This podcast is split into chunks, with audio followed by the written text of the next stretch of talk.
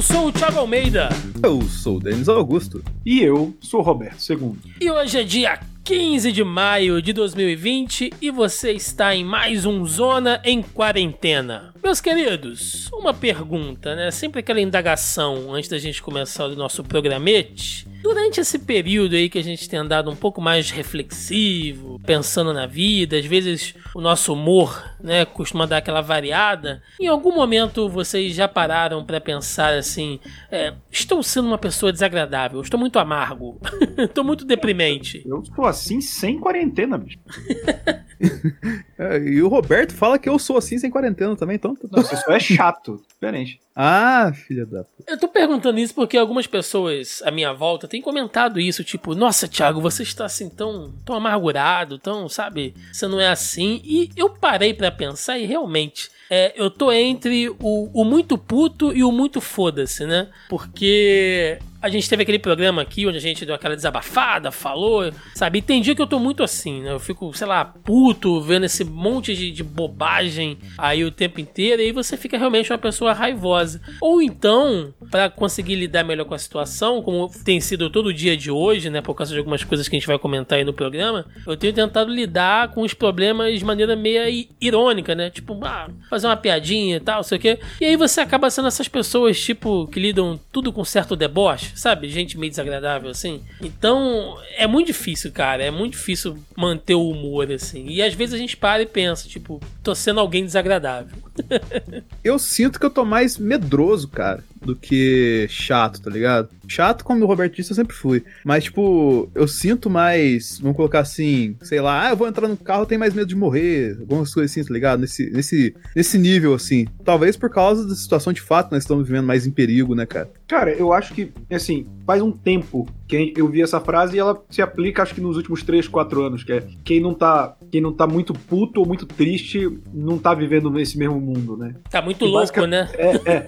E eu acho que é esse estado que eu venho vivendo nos últimos anos, cara. É, aquele lance da ignorância é uma bênção, e eu não falo essa frase como, olha só, Illuminati, que é o Roberto II que percebe tudo. Mas eu falo da ignorância, às vezes, aquilo que a gente fala, a gente não tem tempo de parar para pensar ao nosso redor. O Bolsonaro tá, tá fudendo a vida do brasileiro desde que entrou, o Temer tava fazendo isso desde o golpe, o segundo governo da Dilma tava desastroso, sabe? É, e eu fui um cara que eu votei na Dilma no segundo turno, mas eu tinha muitas críticas ao governo dela. Só que quando a gente tá tentando pagar as contas no final do mês, ralando no dia a dia, como era a nossa rotina pré-quarentena, pré você não tem tempo para pensar nisso. Eu acho que tá acontecendo agora é que a gente que se preocupa, já se preocupava com isso, mesmo nessa rotina maluca, passou a ter que se preocupar muito mais. E essa galera que não tinha tempo e não pesquisava é obrigada a lidar com isso agora. Aquela galera que fala, porra, cadê notícia boa? Cadê não sei o que? Então, não é que a gente seja mais iluminado que essas pessoas, é só que o modo como a gente encarava é, tudo ao nosso redor basicamente fez com que a gente tivesse. A gente hoje tá 10 passos de ficar puto ou triste na frente de alguém que só foi perceber isso na pandemia. Pois Mas é. o problema, o problema disso, Roberto, é que as pessoas agora estão putas pela falta de novas informações positivas e estão descontando na gente em vez de procurar fazer esse estudo. É, seria louvável se de fato eles estudassem. Mas, cara, passa, é, passa tudo na cabeça das pessoas menos estudar, cara. Não, mas e, e, esse tipo de gente, Denis, sempre teve, sempre vai ter. Eu tô falando de, de, de pessoas normais, assim, tipo, aquela pessoa que sempre foi um cara legal, entendeu? Sempre foi um cara simpático e aí não tá conseguindo segurar a barra agora e tá se transformando num cara amargo, num cara irônico, numa pessoa triste. Isso é complicado. O que eu posso dizer de mim, né, é, é porque hoje eu tava, tipo, passei o dia irônico, né, ironizando um monte de notícia que eu vi e tal, e eu pensando, nossa, quando eu for gravar o programa hoje à noite e tal, eu vou fazer um monte de piadinha, não sei o quê. E aí, eu, de repente, eu lembro que a gente não pode fazer isso, cara. A gente tá tratando aqui de um assunto que, por mais que a gente tente até colocar uma certa leveza nele, inserir uma outra piada, a gente ainda tá falando de milhares de pessoas morrendo, de gente sofrendo, pessoas perdendo o emprego. Então, sabe, às vezes você precisa daquele sabe, estalo e falar assim, não, peraí, eu não posso deixar isso me contaminar. Então, peço até aí aos ouvintes, né, caso a gente até dê uma derrapada assim, e que nos perdoe, mas a gente tá, tá tentando levar isso junto com vocês. Porque tá complicado. Mas vamos lá, vamos pro nosso primeiro bloco de notícias. Começando aqui o nosso primeiro bloco, já em super alto astral, link da BBC News Brasil. É a principal ameaça. Situação de pandemia no Brasil gera temor em vizinhos na América do Sul. Com mais de 11 mil mortes por coronavírus e a maior taxa de letalidade por Covid-19 na América do Sul, o Brasil virou motivo de grande preocupação e temor nos países vizinhos, levando aliados do presidente Jair Bolsonaro a colocar a afinidade política de lado e adversários na região a intensificar suas críticas ao líder brasileiro. Assim que registrou os primeiros, assim que registrou os primeiros casos da doença, no início de março, o governo do presidente do Paraguai, Mário Abdu Benítez, simpatizante de Bolsonaro, fechou as fronteiras com o Brasil. Militares paraguaios foram enviados para a região fronteiriça para impedir a entrada de automóveis e ônibus de excursão de compradores brasileiros no lado paraguaio. E aí segue aqui a notícia ainda dando outras informações sobre a Argentina, né? Enfim. Gente, é tá complicado, viu? Eu tava conversando isso com um amigo hoje, que ele trabalha com financeira, e ele tava dizendo que é o tipo de coisas que as pessoas não se ligam muito, mas a visão do Brasil lá fora, isso tá ficando uma coisa assim tão complicada que mesmo após a pandemia, mesmo as pessoas voltando a trabalhar, mesmo que o mercado interno, sabe, aconteça alguma coisa que de repente, sei lá, cada pessoa acha uma mina de ouro debaixo do, do, do chão de casa, ainda assim a gente vai sofrer muito porque não existe mais confiança do mercado externo no Brasil, cara. Sabe aquela soja que a gente tinha? O Trump passou na frente, vocês estão ligados nisso, né? É, a China tá comprando com o Trump agora. Então, mas o, o Trump é nosso amigo, né? É. Ele não falou isso? Não, o Bolsonaro falou isso. Ah, bom. Eu gostei que o Thiago falou: não, vamos tentar ser. Não dá pra ser brincar com essas coisas. Ele começa com. Começando o alto astral e manda uma notícia dessa. né? O menino tá, tá bem hoje. Eu tô tentando, vai, me ajuda aí. Mas, cara, assim, aquele negócio. E aí vai ter uma galera, principalmente lá do Facebook do Thiago Puta, foram anos e anos de, de boa construção da imagem lá fora, tanto o FHC, que eu tenho muitas ressalvas, mas principalmente durante o governo PT, uma construção de um país forte, de uma economia que estava crescendo, e tudo indo pro ralo em quatro anos ou menos, com sorte, se esse arrombado cair, nós não, e vai durar por muito tempo, cara. A gente é piada, a gente, a gente virou sinônimo de imbecil por causa desse presidente, cara. E vai ficar por muito tempo, porque o que faz barulho é essa galera que faz protesto a favor do presidente, protesto a favor do vírus, protesto a favor do AI-5, sabe? Uma cambada de jumento que vai carregar a gente pro fundo do poço. Mas é aquela parada que eu tava falando no começo do programa, cara. Essa galera, velho, ela parece pequena, assim, na nossa bolha. A gente vive numa bolha que a gente fica meio que blindado, porque a gente, igual a gente tava falando em off, exclui a pessoa, não dá atenção, só tem no Facebook do Thiago. Mas, cara, essa galera é muito grande, infelizmente. O Brasil é mais interior do que capital, às vezes a galera nota isso.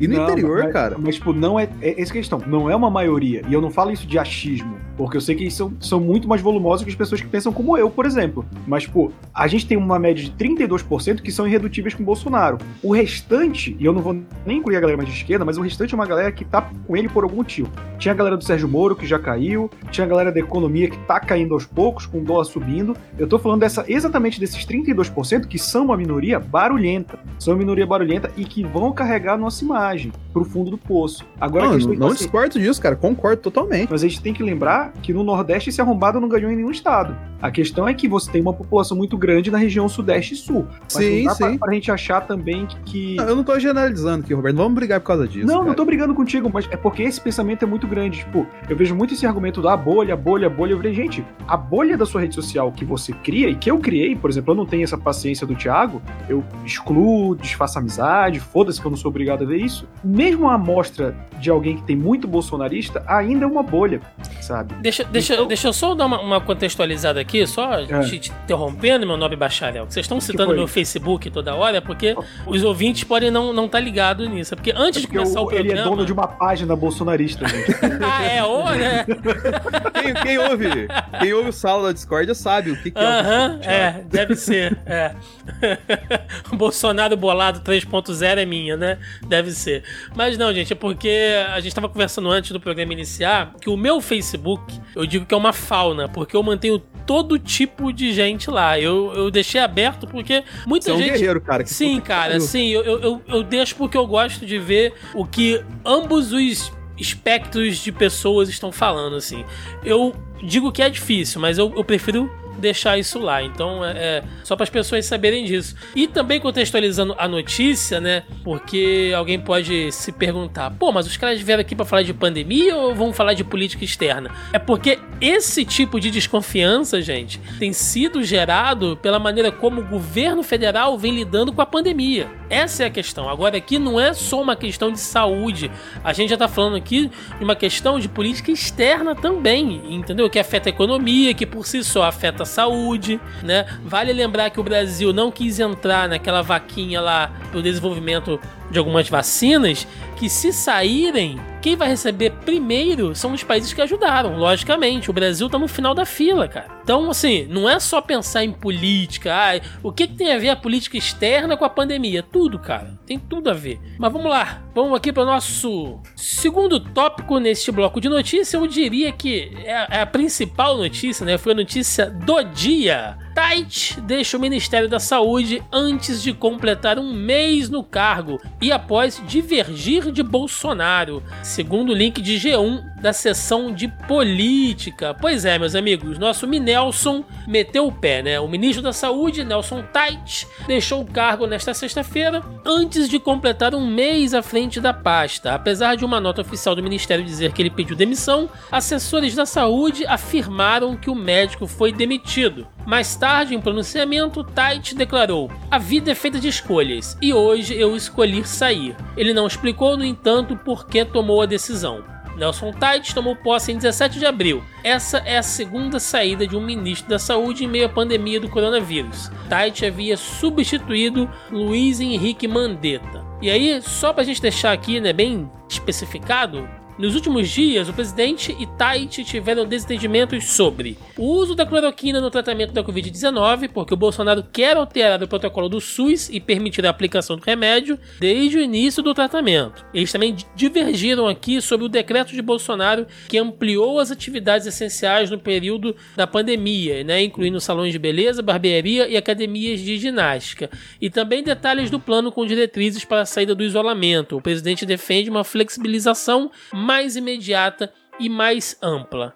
É, e tudo isso somando aquela vergonha né, nacional e por que não internacional que o Tait, não, o nosso Minelson, eu vou, eu, vou- eu vou sentir falta porque nós já criamos aqui uma relação né, próxima aqui. Aquele roxinho. É, íntima, né? O nosso querido Minelson, né? Também chamado de tropeço. E agora vai meter o pé, melhor, já saiu fora porque ninguém aguenta, né? Olha, se um cara que parecia que tava morto não aguentava o Bolsonaro, meu irmão, eu não sei quem é que vai aguentar. Eu tenho uma pergunta sobre isso. Sim, Foi hoje isso? foi, Foi hoje. agora? Foi agora isso? Acho que nem todo mundo vai pegar essa referência, Roberto. E Quem acompanha a gente no programa, que, mas foi hoje isso? Aham, foi, foi hoje. Ai, gente. E aí? O que a gente pode dizer sobre isso? Já, já, já tava cantada essa bola, né? Isso aqui é arquiteto de, de obra feita, né? Ele entrou, ele entrou sabendo. Eu vi uma discussão do tipo, ah, que hombridade nele, né? Renunciar. Cara, ele entrou sabendo disso. Questão é que eu acho que, que, tipo, o máximo que eu posso ter de, de simpatia por um ser humano, talvez seja um ser humano, várias baratas dentro de um corpo de um ser humano, pelo como o Nelson se manifestava, Seria incrível. porra, faria todo sentido, na verdade. é que ele não achava, ele achava que nem o Bolsonaro seria tão imbecil, né? Tipo, de liberar academia, coisa assim. Mas o que me deixa triste é que durante todas essas ações, e ele saindo agradecendo, basicamente é: eu concordava com esse presidente imbecil durante todo o tempo, mas eu me senti humilhado porque ele passou por cima de mim e eu soube através da imprensa. No fim das contas é isso, a gente tá vivendo um governo de ego, né, cara? O Moro saiu por causa de ego, o Moro é um safado também. É, o Paulo Guedes, em algum momento, deve sair por causa de ego, porque ele também já fez um milhão de coisas. Tipo, ah, o dólar só chega a 5 se o governo fizer muita besteira. E, porra, já tá batendo 6 aí, meu amigo. Então, eu acho que é uma questão do tipo, as pessoas, a gente tá cheio de, de ególatras, e a gente vê isso em todos os. E eles só vão caindo por conta de terem a sua masculinidade frágil e seus pintos pequenos ridicularizados, sabe? Tem sido isso, pelo menos, que eu tenho notado nesse governo até aqui. Sem contar também a inoperância dele, porque se eu não me engano, um dos grandes pontos que ele citou na coletiva de despedida dele foi a grande e estrondosa quantia de 4 mil novos leitos para a nação brasileira nesse período de pandemia. Então, cara, é tipo assim, ele ficou pouco tempo e não fez nada e saiu por questão de ego, como o Roberto falou, cara. Eu vi gente falando hoje assim: ah, poxa, coitado, né? O cara nem conseguiu fazer nada. Gente, olha só. Se fosse um. Eu vou aqui forçar uma barra, meu irmão, igual o incrível Hulk torcendo uma barra de ferro, assim. Se fosse até um ano atrás, até um ano, vai, até um aninho atrás, se alguém entrasse pro ministério e falasse assim, não, eu entrei enganado e tal, não sei o quê, ah, porque beleza, beleza. Agora, hoje, hoje, a pessoa que entra no ministério do Bolsonaro hoje, achando que vai poder fazer alguma coisa que não seja aquela agenda que ele já tem montados lá, ou você é um baita do ignorante, ou você é a pessoa assim, vive no mundo das fadas, meu irmão. Porque Nelson. Total, não tem cara. como, cara, não tem como. Vocês já viram aquele, aquele meme que a menina tá entrando no, no, no, quarto, assim, né? Que o cara abre a porta assim, ela entra, o quarto só tem uma cama. Aí ela fala, ué, cadê o bombom e a Netflix, né? Que a gente que você tinha me prometido. Ele, minha filha, aqui é só pau e água. Caralho. Os memes que o Thiago vê. Caralho. É isso. É isso, cara. É isso. Nossa, mãe, o governo Bolsonaro. A entrada de ministro no governo Bolsonaro é isso. O cara fala assim: não, eu vou entrar lá. No Brasil. É, ainda vai dar pra chegar pior, né? Não. Imaginando vou... o menino Paulo Guedes chegando. o Bolsonaro falando: meu filho, aqui é só pau e ar. Não, eu tenho aqui, olha. Segundo o estudo aqui da Academia de Chicago, eu tenho um planejamento liberal aqui, o Bolsonaro joga pro alto o papel. Amigo, ó, pau e água só, é isso que tem. Estudo liberal é tu liberar o cu pra mim, meu irmão. É, é, é, é isso que vai ter. Mas é, cara. Nossa, Vocês estão rindo, mas eu tô falando pariu, sério. É... é o que sobrou pra gente, que vai tirar até isso, velho.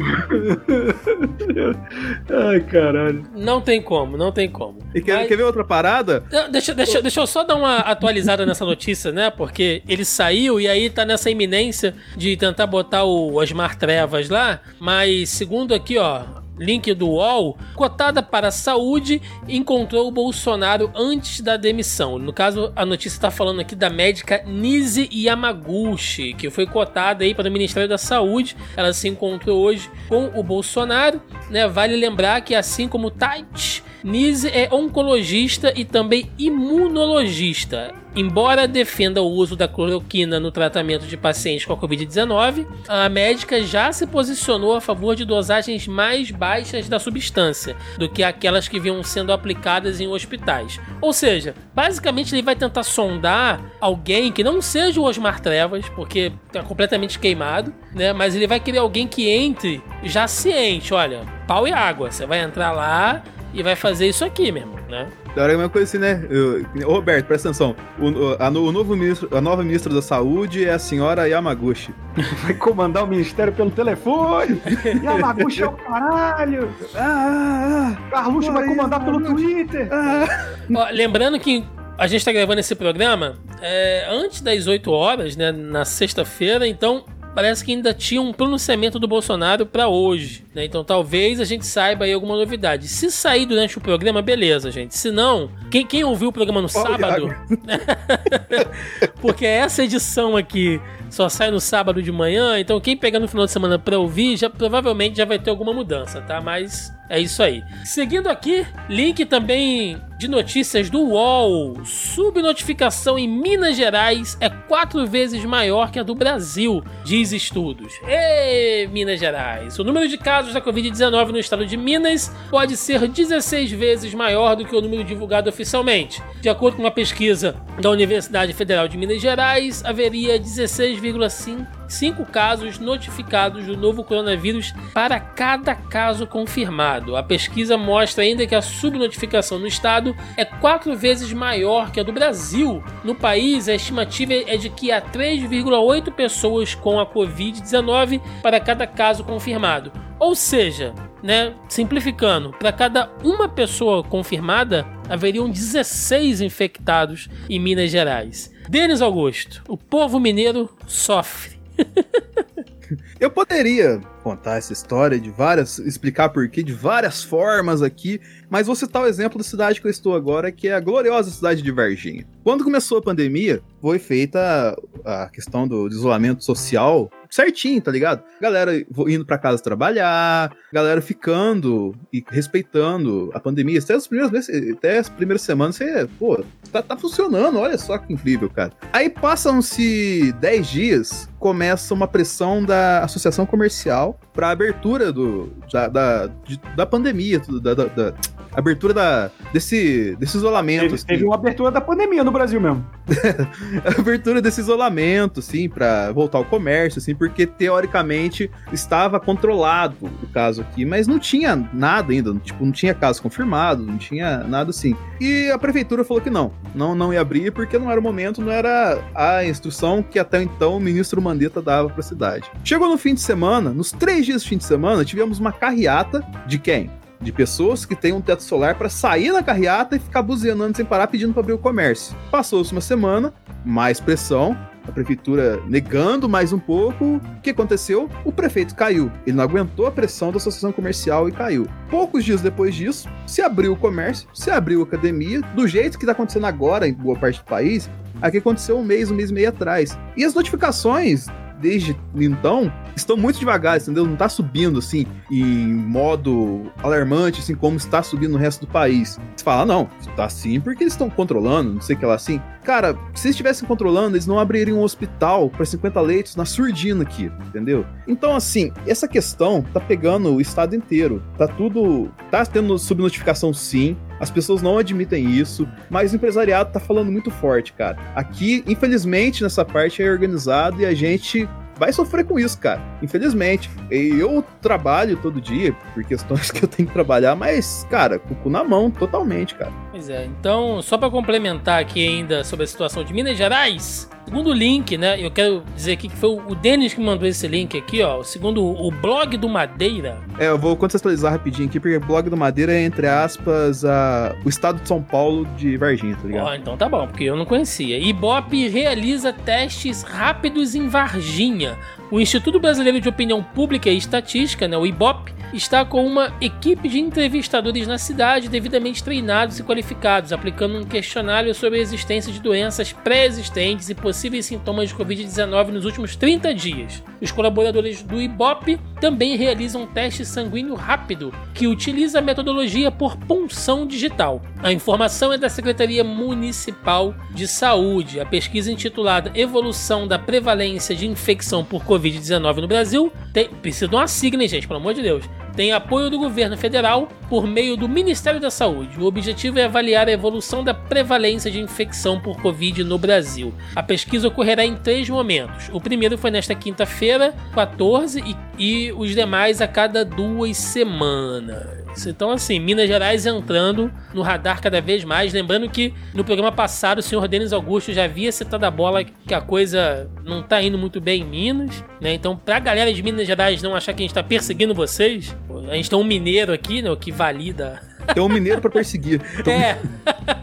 Eu não achar gente... que tem um mineiro pra perseguir. Mas, só, galera, só dando, dando um dado aqui, pra, ô, Thiago, só complementando aqui com informações embasadas. Hoje, aqui na onde eu estou, que é Varginha, tem confirmados 44 casos e tinha um óbito, mas que esse óbito sumiu. Olha só que maravilha. O era, óbito foi era, desconfirmado. Era só, era só caixão vazio. É, é. O, cara, o, cara, dormiu mais profundo, os caras, ih, rapaz, olha aí.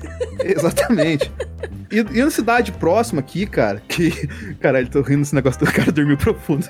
Roberto é foda. É foda, o cara dorme sem roncar, a gente fica preocupado, bicho. Que nem velho. Velho, quando dorme muito, a gente fica preocupado. Bota, bota o dedinho na frente do nariz, né? Vê se tá... foda, cara. Mas só pra passar um relato, uma cidade uma, uma hora de distância daqui que tem a mesma proporção que é Pouso Alegre e é mais próxima de São Paulo. Tem ainda e eu ainda acho que esse número é subnotificação ainda, cara. 72 casos confirmados com 4 com três óbitos confirmados e um óbito em investigação. Ou seja, por baixo, assim, na região, tá, tá tendo notificação metade aqui, tá ligado? Então, cara, tá tendo subnotificação. Se você é da região aqui, cara, fique esperto. Eu sei quem ouve aqui do, da galera que ouve o Zona em Quarentena aqui de Varginha, que troca ideia comigo, assim, tá esperto com a parada, assim. Mas, tipo, um apelo que eu faço pra vocês, cara. Tem família, tem amigo, fala pra ficar esperto que a parada não tá fácil aqui, tá ligado? A galera mascara aqui por causa do empresariado, organizado tudo mais, sim, mas fique esperto, gente. Então a situação em Varginha tá coisa de outro mundo, Denis. Tá, tá coisa de outro planeta. É, Nossa, a... mano. Não, só pra. Tem nada a ver com o assunto, né? Só que um adelo de 20 segundos. É, não sei se vocês viram, mas caiu uma, uma nave espacial. aqui Macaé. Macaé não, Magé, cara. Fica é, pertinho aqui. De... Não, que coisa só, a região dos lagos, o animal. É fica aqui pertinho, né? Pertinho. Fica uns 40 minutos de carro aqui de Caxias, pegando a, a Washington Luiz. E aí a região que caiu, o nome da região é Pau Grande. E aí é. as matérias no jornal já vem. Caso do ET de Pau Grande assusta a população de Magé. Eu me assustaria também, bicho. Não é? É o ET de Varginha indo embora de desgosto, tá ligado? Pensa na Eu... sonda, né, da missão. Eu gostei daquele meme do ET de Londres. Busquem comer cimento. É, nossa. Hoje tá demais. Vamos lá. Passando aqui agora para nossa sessão de fake news, ainda no nosso bloco de notícias. É fake que alho cru e açafrão previnam a infecção pelo coronavírus e curem a Covid-19. Aí então link... pode temperar o peixe tranquilo. É, a galera link... acha que o coronavírus é, é, é ação viral do Masterchef. É. Vamos lá, né? Circula nas redes sociais que alho cru, chá de alho e açafrão da terra previnem a cura da Covid da Covid-19, o que é fake, né? A mensagem diz: alho cru ou chá de alho são a solução para prevenir a cura do novo coronavírus. O açafrão da terra protege o pulmão da formação de fibrose pulmonar, que querem não querem divulgar para os preços não subirem e as pessoas continuarem comprando remédios. E aí a, a notícia segue dizendo que, que tanto a OMS condena isso, né, quanto o Ministério da Saúde e reitera que não existe nenhum tipo de fórmula e nem receita nem tudo mais. Agora, cara, eu vou te dizer, dá pra temperar uma bela carne de porco com isso aqui, cara. Açafrão, alho, fica bom. Joga uma pimentinha do reino aí, é, salzinho. cara, qualquer tempero de comida salgada é alho, cara. Bota um... A, a, meu irmão, o alho... Quanto é que tá o alho aí, onde vocês moram? Cara, eu nunca comprei. Eu tô pagando 34 reais no quilo do alho. Caralho, maluco. Sim. Eu vou checar pra ti agora. Checa, Mas vocês estão ligados numa coisa, né? Que alho é importado, né, gente? Em tempo real, Roberto, quanto é que tá o alho aí? Vamos jogar aqui pelo... o aplicativo que não falarei o nome para porque ele não nos paga. Abre filho da puta. que é só pau e água. Alho. Algo não. Alho, corretor filha da puta. Roberto, parece que ele é velho, não sabe mexer no celular. Ó, então, aqui 100 gramas, 2,99. Então 30 conto. 29,90 o quilo do alho. É, meu parceiro. Quanto é que tá o alho aí, ô Denis? Na faixa de 25, 30 reais. Mas é aquela questão, né? O alho é importado. A gente acha que, ah, altas produções de alho no Brasil. Não. O alho vem da Argentina, vem do Chile, vem até da China. Pois é. Pô, e varia muito. Tem um outro supermercado aqui que 100 gramas, 4,49. Porra, meu parceiro. É, pra você vamos ver. Vamos de cara. calma nós também. Isso aí. Temperar com pau e água agora a carne. Segundo link do G1 também, olha. É fake que máscara de proteção baixa a imunidade e potencializa a proliferação de bactérias. Circula nas redes sociais um vídeo em que um homem, arrombado provavelmente, condena as máscaras de proteção que vêm sendo utilizadas contra o coronavírus, sob a recomendação das autoridades de saúde. Ele diz que o uso faz mal à saúde porque leva à redução da imunidade e à proliferação de bactérias no organismo. No vídeo, o homem diz: se você usar a máscara para respirar menos oxigênio e mais dióxido de carbono, vai ter mais bactérias na sua boca, gengiva, atacar seus dentes, seu trato respiratório, seus pulmões, tem menor oxigenação do seu corpo, a imunidade prejudicada e você é, vai estar mais suscetível a pegar qualquer vírus, inclusive o coronavírus. Uh, além disso aqui ser fake, Gente, olha só. Só vou perguntar uma única coisa. Se máscara faz mal, por que, que a porra dos médicos ficam de máscara o tempo inteiro? Porque eles são reptilianos.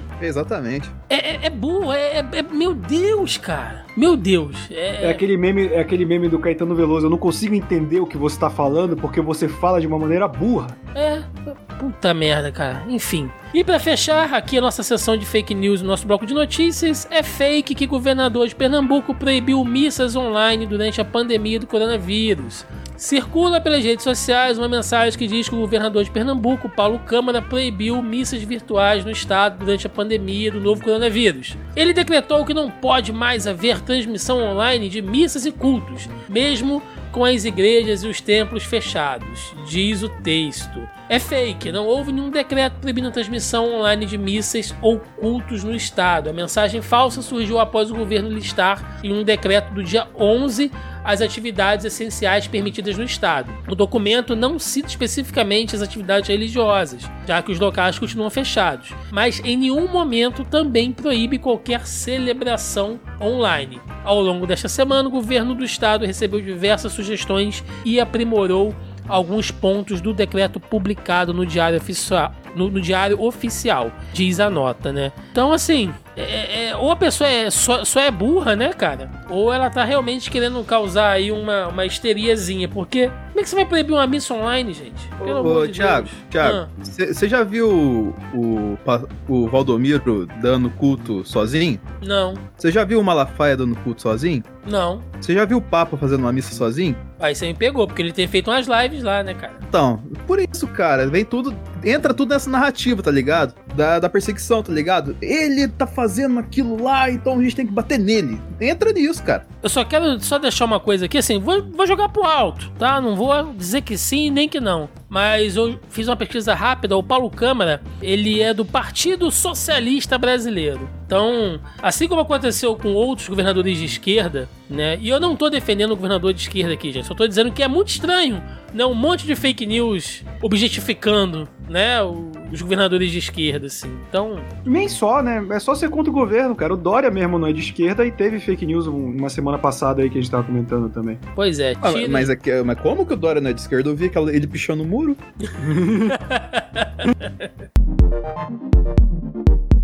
Entrando agora no nosso bloco de notícias, acontecimentos, fatos do mundo esportivo e cultural, hoje vamos falar de esportes. Esportes aqui, olha, link do Globo Esporte né, na Globo.com. Bundesliga volta neste sábado. Entenda os protocolos usados nos estádios contra o coronavírus. A Bundesliga recomeça neste sábado com seis partidas, depois de mais de dois meses de paralisação. Além do sucesso das medidas do governo da Alemanha e do comportamento da população contra a pandemia do coronavírus, a retomada do campeonato só foi possível graças à definição de um planejamento detalhado para minimizar os riscos de contaminação. É a vez dos protocolos de jogo serem postos à prova. Nosso conceito se baseia em três pilares. O primeiro é o monitoramento das doenças infecciosas, que é o caso da Covid-19. Todas são registradas e monitoradas durante o campeonato. O segundo pilar é ser rígido no controle da higiene e manter o distanciamento social nos treinos e partidas ao máximo. E o terceiro são os testes constantes e repetitivos. Essa medida, essas medidas são essenciais para diminuir ao máximo o risco dos envolvidos. Disse, né, tudo isso foi dito pelo Tim Maia, líder da Força-Tarefa da Liga de Futebol Alemã, via assessoria de imprensa. Bom, eu não manjo de futebol, então eu deixo aí pros senhores comentarem sobre isso. Tá certo, tá errado? Acho que dá pra rolar na situação do que tá lá na Alemanha.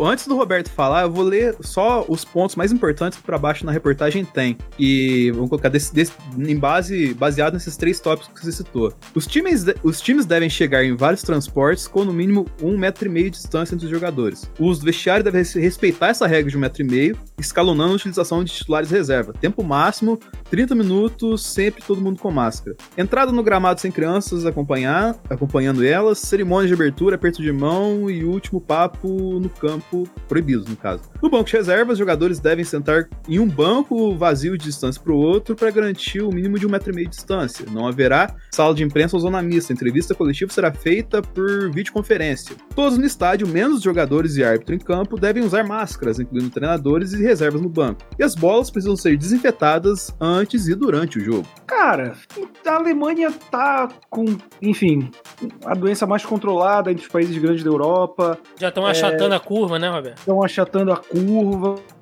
Eu acho um pouco. É, é aquele negócio, eu não acho precipitado pelo jogo em si embora eu ache idiota, ah, não pode papo depois. Gente, os caras estão suando, já tem aquele estudo quando você pratica exercício.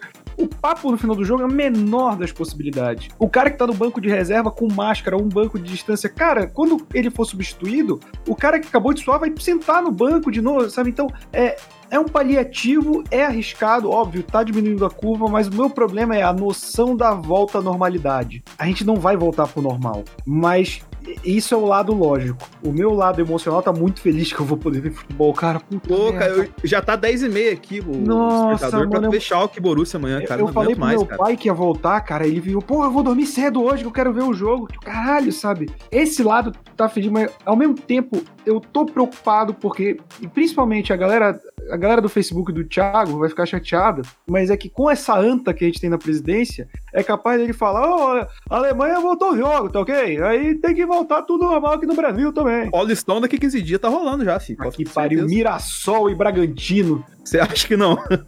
Agora, é, é, assim, eu concordo contigo, Roberto, mas fica uma indagação também. Será que também não é uma espécie de teste? Porque, como você falou, né, as coisas não vão voltar ao normal. Será que os jogos daqui para frente, esse não será o normal? Tipo assim, não é, não é também preciso.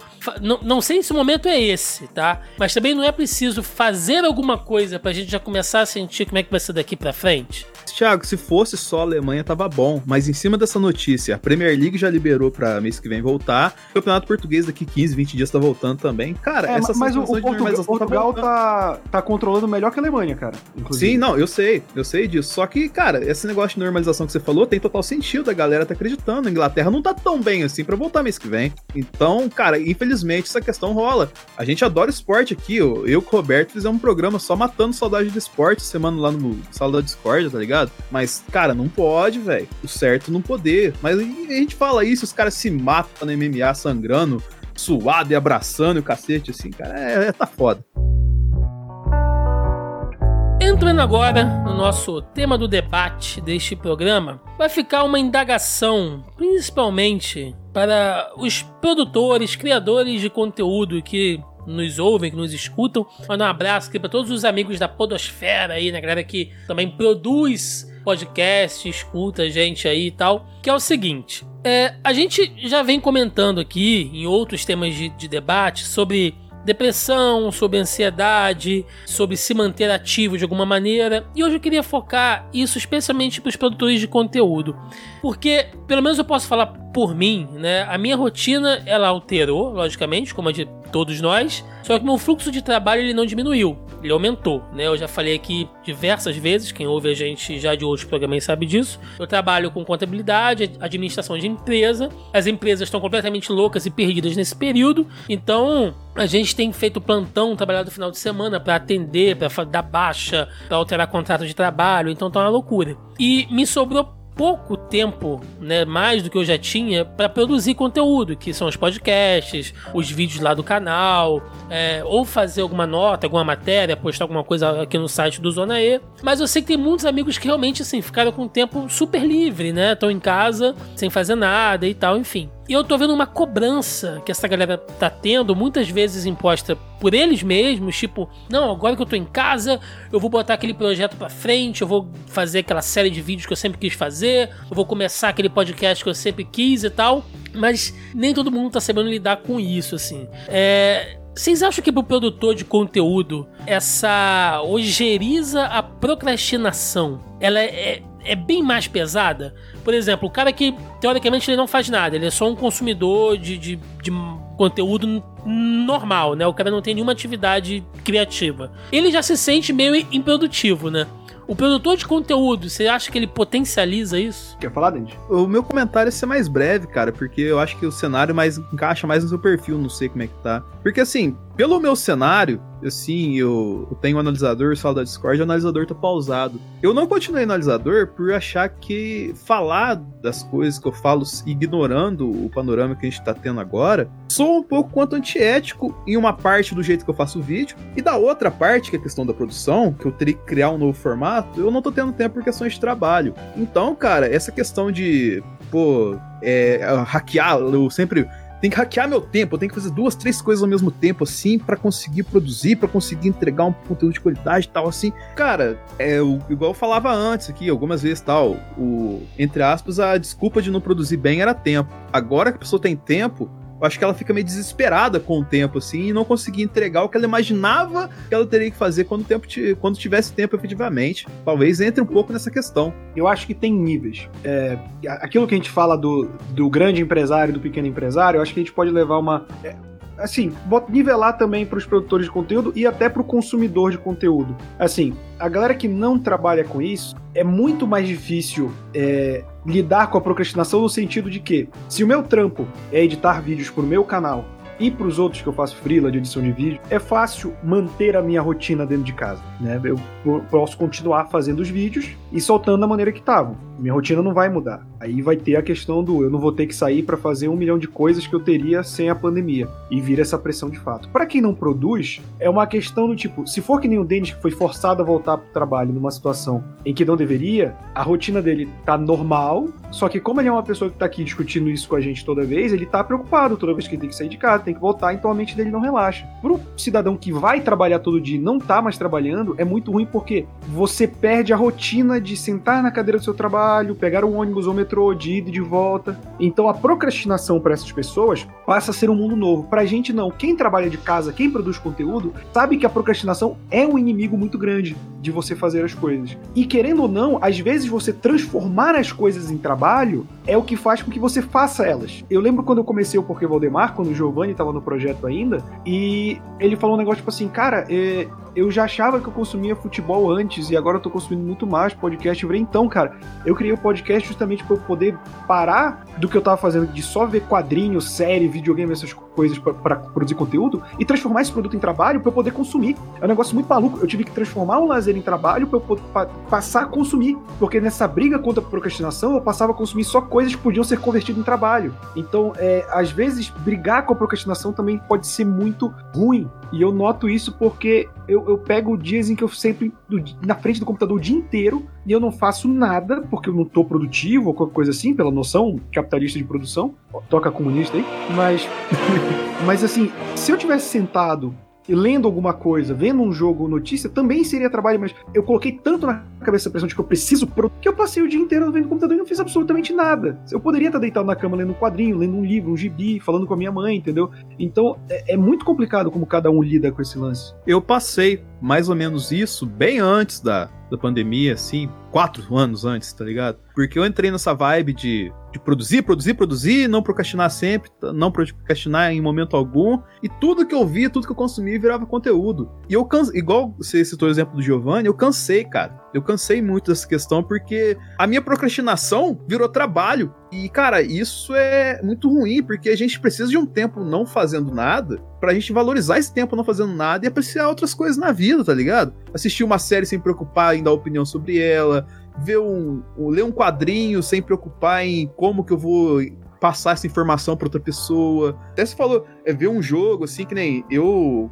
lá no Porquê Valdemar, eu comento sobre Fórmula 1 e tal, assim, mas eu não acompanho só Fórmula 1, acompanho futebol, a NFL, assim, acompanho a NBA por cima, mas eu não me coloco assim, disponho a falar, porque, primeiro, que eu não tenho conhecimento, segundo, que para ter esse conhecimento, eu ia ter que estudar o negócio e deixar de ser uma diversão para virar um trabalho. Então, essa questão de equilibrar o tempo da procrastinação positiva em relação à procrastinação, procrastinação negativa por conta da pressão de querer produzir é um paradoxo muito grande e que, de fato, não é muito fácil de você conseguir coordenar, cara. É, mas, assim, eu, eu entendo o ponto de vista de vocês dois e eu realmente fico nesse meio, porque, no meu caso, eu posso falar de mim, né? Uh, eu sempre fui muito tipo, é, eu vou eu vou assistir essa série aqui porque eu quero assistir e depois eu quero falar sobre ela, eu quero produzir um conteúdo sobre ela. É, eu sei que quando a gente transforma o nosso lazer em trabalho não fica mais tão legal, né? Eu digo isso até pelos, pelos amigos que eu tenho da área de games,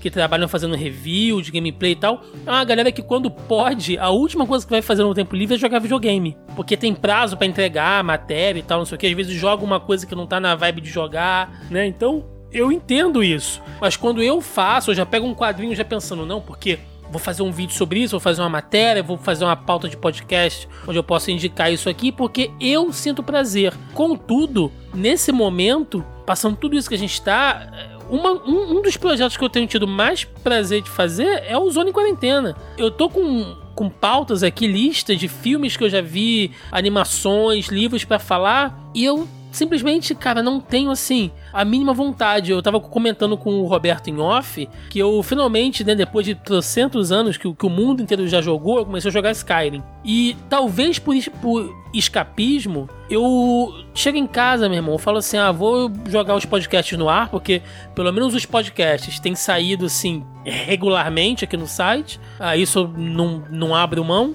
Mas às vezes, ah, saiu aqui um novo trailer, não, não sei o que, saiu uma notícia de não sei o que. Se fosse uns três meses atrás, eu ia correr lá, não, eu vou jogar, vou fazer uma matéria, vou fazer um review, vou fazer um reaction. Agora, nesse momento, eu falo, ah, não.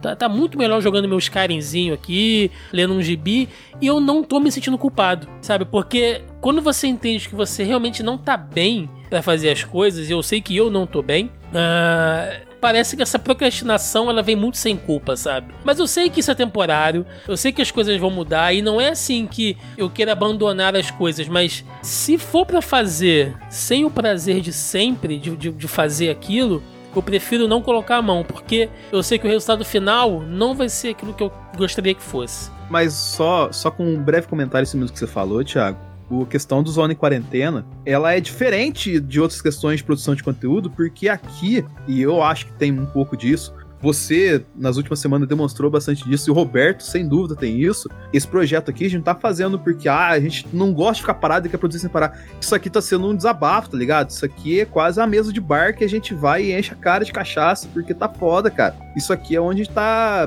descendo, vamos colocar assim, colocando os demônios internos da gente para fora. Então esse projeto em específico, ele não entra muito nessa questão de produção de conteúdo, de produtor de conteúdo, e tal, assim, porque a gente espera que daqui um tempo esse projeto acabe, tá ligado? A gente fez esse projeto querendo que ele acabasse o mais rápido possível. E então isso aqui vira que mais que uma, uma sessão de desabafo, uma, uma terapia de grupo do que qualquer coisa, tá ligado? O que, diver, o que satisfaz a gente é que a gente tá informando a galera, que a gente tá ajudando o pessoal, assim, mas, cara, se não fosse isso, seria muito difícil de produzir alguma coisa no nível de qualidade que a gente entrega aqui, cara. É, então, só para fechar esse, esse tópico, é, queria só pedir para você, ouvinte, valorize, sabe? Eu não tô falando pela gente aqui não, valorize todos os produtores de conteúdo o tempo inteiro. Ah, esse cara aqui faz, pô, ele tem um canal de Minecraft, ai, coisa ridícula. Não, cara, não é, sabe? Você simplesmente não é o público. O cara pode até ter ali um sei lá, um estilo humilde, ele pode ter ali os 100 inscritos dele, mas ele tem 100 pessoas que estão acompanhando o que ele tá fazendo e acho que ele merece respeito se ele estiver fazendo um trampo legal, entendeu? Então, é, valoriza o cara que tira o tempo dele para fazer um, um vídeo divertido ou informativo que você vai assistir, a toda a galera da podosfera que tá fazendo, porque continuar produzindo conteúdo nesse tempo que a gente tá passando, cara, é assim, é complicado. É complicado porque requer tempo, muitas das vezes, na maioria das vezes, né, requer investimento de grana e tá todo mundo nessa vibe com humor avariado. Então, assim, se tem, cara, seja grato, entendeu? Por quem tá produzindo conteúdo independente na, na, internet. Que imagina passar pelo que a gente está passando sem os canais que vocês seguem, sem o, os blogs que vocês acompanham, sem os podcasts que vocês escutam, né? Então esse mais do que nunca é o momento para valorizar ou pelo menos respeitar aí, uh, nem que seja compartilhando, elogiando, sabe? Enfim, é, todos os produtores de conteúdo aí que vocês acompanham. E chegando aqui ao final, de mais um Zona em Quarentena, onde a gente sempre fecha com aquela notícia, aquele acontecimento ou engraçado ou bizarro, né? Uh, para dar aquela leveza, para tentar fechar o podcast de uma maneira um pouco mais singela. Semana passada a gente teve uma dificuldade aqui, né, de, de, de conseguir notícias, mas essa semana tivemos duas. Olha só, uma que é bem bizarra, não é engraçada não, ela é bizarra e, e a outra que é divertida. A primeira vem aqui do, do site ovelhasvoadoras.com.br que diz o seguinte: Empresa colombiana desenvolve cama hospitalar que pode ser rapidamente convertida em caixão. Uma empresa colombiana desenvolveu uma solução mórbida para a falta de leitos e caixões no país é só fazer um leito caixão. Rodolfo Gomes, o responsável pelo desenvolvimento do leito, disse que fez isso inspirado para ajudar de algum modo a crise de saúde que o país enfrenta. Além da múltipla utilidade, os leitos caixão são baratos para o ramo, aproximadamente 500 reais. Eles conseguem suportar até 150 quilos e estão sendo testadas em uma clínica particular. Porém, médicos disseram que antes de serem colocados no caixão, os corpos precisam ser envolvidos com sacos especiais para isso. É, vai ter link na postagem aí, como tudo que a gente solta aqui, eu coloco o link. Cara, eu não sei o que pensar. É uma cama meio que de papelão, sei lá. É um, é um origami de defunto, cara, isso aqui. Caralho, porque... eu acho que foi a melhor definição. Origami de defunto. e triste, triste, mas é verdade, cara. Caralho, cara, o cara é, é, você basicamente deitado numa caixa de papelão, né, para ser tratado ali. Se você morrer, dobra e enterra. É, é isso. Chegamos, meus amigos, a esse nível, vocês têm noção? Pior, eu achei essa notícia e falei, cara, não é possível, né? Eu vou compartilhar, mas acho que. Ah, fui ver a notícia lá de fato, tem, é verdade, cara. Tem outra fonte lá do Daily Mail comprovando, comprovando isso aí, cara. Então, cara, é, chegamos a esse ponto, como o Thiago disse. Inacreditável. E, pra fechar aí, olha, esse é um pouco mais divertido, um pouco mais leve. Segundo o link do G1, pai e filha usam fantasias para levar lixo durante o isolamento na Espanha. Durante o isolamento, um homem de 34 anos na Espanha decidiu descer fantasiado de Olaf, né, que é o boneco de neve do Frozen, para levar o lixo de casa onde mora com a mulher e os dois filhos. Ele fez isso por volta das 20 horas quando vizinhos iam para a janela aplaudir os profissionais de saúde do país é um dos mais atingidos pela pandemia do Covid-19 na Europa. Foi um sucesso. A partir daí, Jaime Coronel né, começou a usar cada dia uma fantasia diferente. Enfermeira, múmia, coringa, um ladrão da série A Casa de Papel, Piratas do Caribe, Homem Invisível, bailarina, policial.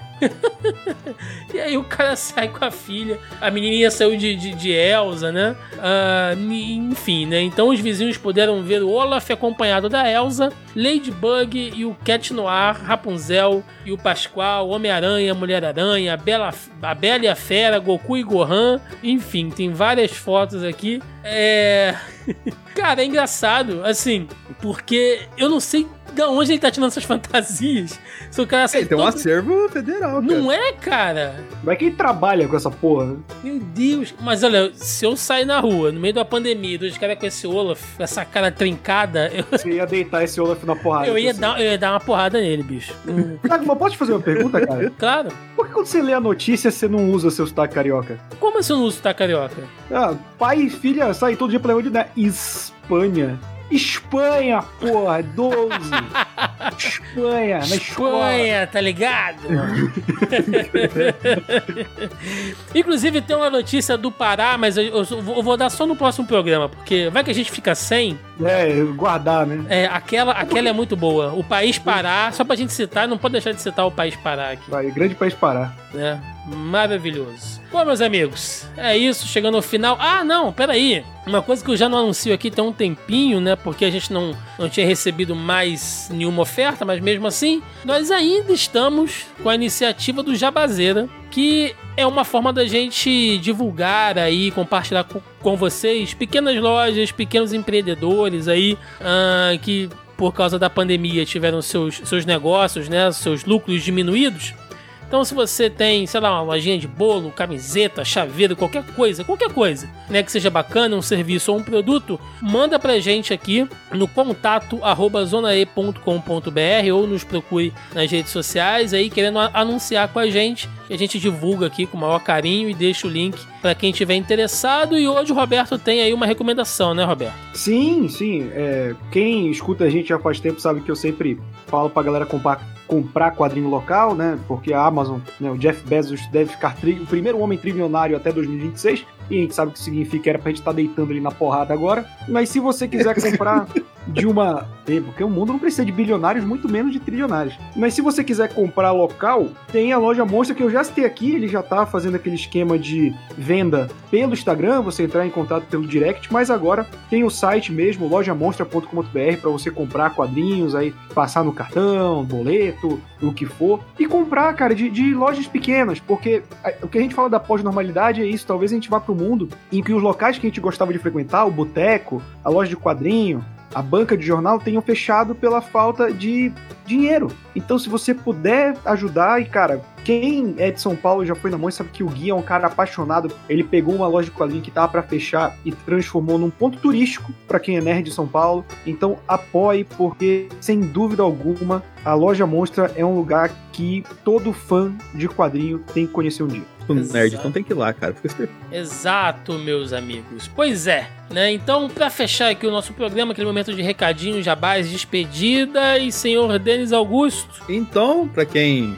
ainda está com saudade do esporte, vai matar a saudade também nesse fim de semana com o campeonato alemão, a um metro e meio de distância das coisas. Recebi o Roberto nessa semana, a gente falou um pouquinho dos impactos do, da falta de esporte nas comunidades, assim, e algumas indicações de filmes, séries, assim, para matar essa saudade lá no Sala da Discord, no pior podcast que você vai ouvir hoje. Tem coisa no analisador lá, mas tá meio parado pelas questões que você tem no programa aqui. E estamos sempre aí, toda semana, sempre tentando sobreviver um dia após o outro. Senhor Roberto II. Como eu sempre falo, quem gosta de me ouvir falando besteira aqui, eu também falo besteira lá no youtube.com/barra A Hora Suave. Estou falando de quadrinho, de série, de gibi. Tá um material muito bacana. Nessa quarentena a gente está conseguindo produzir mais com a ajuda de todo mundo do canal, inclusive dos meninos do Mansão N, que eu também tô lá no podcast quinzenalmente falando de Batman. Tô aqui na casa com o Porquê Valdemar, de jogos marcantes. Tô vendo aí como a gente vai fazer com essa volta da Bundesliga, se dá para comentar alguma coisa ou não, mas vou ficar de olho certamente. Também tô toda sexta-feira lá no liberal.com.br, que é o jornal da minha cidade, do meu país Pará, com um podcast semanal de notícias nerds, toda sexta-feira, um momento suave. Então, se você tá ouvindo isso no sábado quando saiu, pode ir no seu agregador de podcast favorito que a gente tá lá. Bom, lembrando mais uma vez, como sempre, né, a gente tem que agradecer aqui e indicar a galera da Audio Heroes né, nosso amigo aí JP Moraes e o Wallace Rodrigues, que comandam aí o Audio Heroes, que é que são os responsáveis aqui por colocar o nosso programa todo editado, bonitinho, né, em tempo hábil para vocês no ar aí, essa galera que entrou com a gente comprou essa ideia. Então, se você procura um serviço de edição, vinhetas, locução, produção, logo, publicação e consultoria no ramo de podcasts, entre em contato com a galera da Audio Heroes, vai ter link na postagem aí. Só vocês entrarem lá, faz contato com eles. Tem diversos outros clientes aqui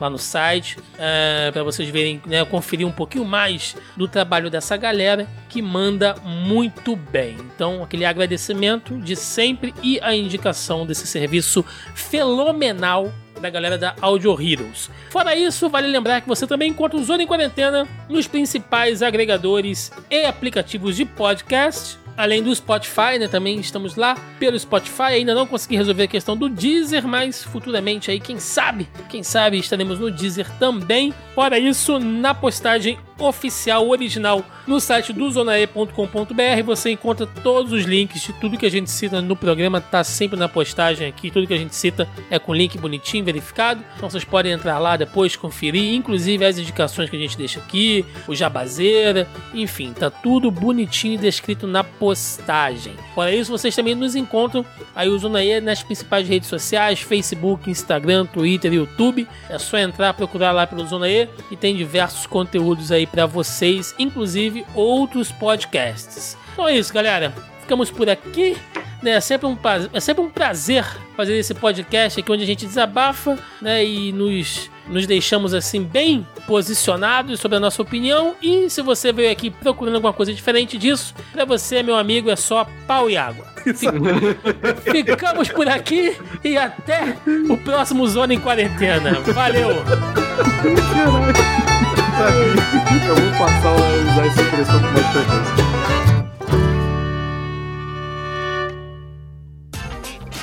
Este episódio foi editado por Audio Heroes. Saiba mais em audioheroes.com.br.